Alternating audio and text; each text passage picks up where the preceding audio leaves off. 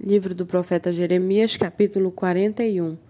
No sétimo mês, Ismael, filho de Netanias, filho de Elisama, de família real, e um dos capitães do rei, foi até Mispa com dez homens para se encontrar com Gedalias, filho de Aicão. Enquanto comiam juntos em Mispa, Ismael, filho de Netanias, e os dez homens que estavam com ele, se levantaram e mataram a fio da espada Gedalias, filho de Aicão, filho de Safã. Assim mataram aquele que o rei da Babilônia havia nomeado governador da terra. Ismael também matou todos os judeus que estavam com Gedalias em Mispa e os caldeus, homens de guerra que se achavam ali. No dia seguinte, antes que alguém soubesse da morte de Gedalias, vieram alguns homens de Siquém, de Siló e de Samaria. Eram oitenta homens com barba raspada, as roupas rasgadas e com cortes na pele, trazendo consigo ofertas de cereais e incenso para levarem à casa do Senhor. Ismael, filho de Netanias, saiu de Mispa para encontrar-se com eles, chorando enquanto caminhava. Ao encontrá-los, disse-lhes: Venham encontrar-se com Gedalias, filho de Aicão. Mas quando eles chegaram até o meio da cidade, Ismael, filho de Netanias, e os que estavam com ele mataram aqueles homens e jogaram os corpos num poço. Mas houve dez homens entre eles que disseram a Ismael: Não nos mate, porque temos trigo, cevada, azeite e mel escondidos no campo. Por isso ele desistiu e não os matou, como havia feito com os outros. O poço em que Ismael jogou todos os cadáveres dos homens que havia matado juntamente com o corpo de Gedalias, é o mesmo que o rei Asa havia cavado na sua defesa contra Baasa, rei de Israel.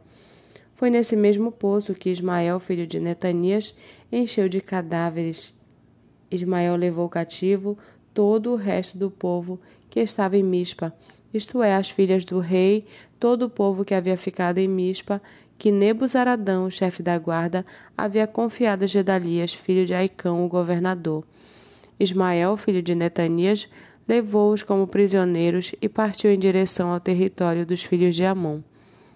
Quando Joanã, filho de Cariá, e todos os comandantes dos exércitos que estavam com ele ouviram falar de todo o mal que Ismael, filho de Netanias, havia feito, levaram consigo todos os homens e foram lutar contra Israel, filho, Ismael, filho de Netanias.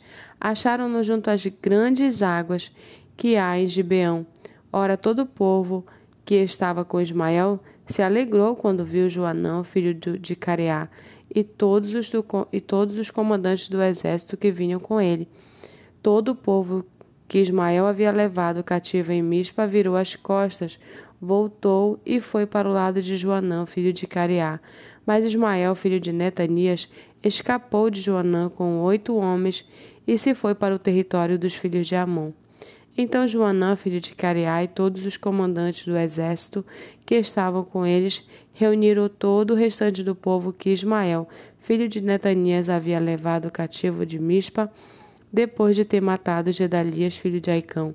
Isto é, reuniram os homens valentes de guerra, as mulheres, os meninos e os eunucos que havia recuperado em Gibeão. Seguiram adiante e pararam em Jerute Quimã, que fica perto de Belém, para dali irem ao Egito, por causa dos caldeus.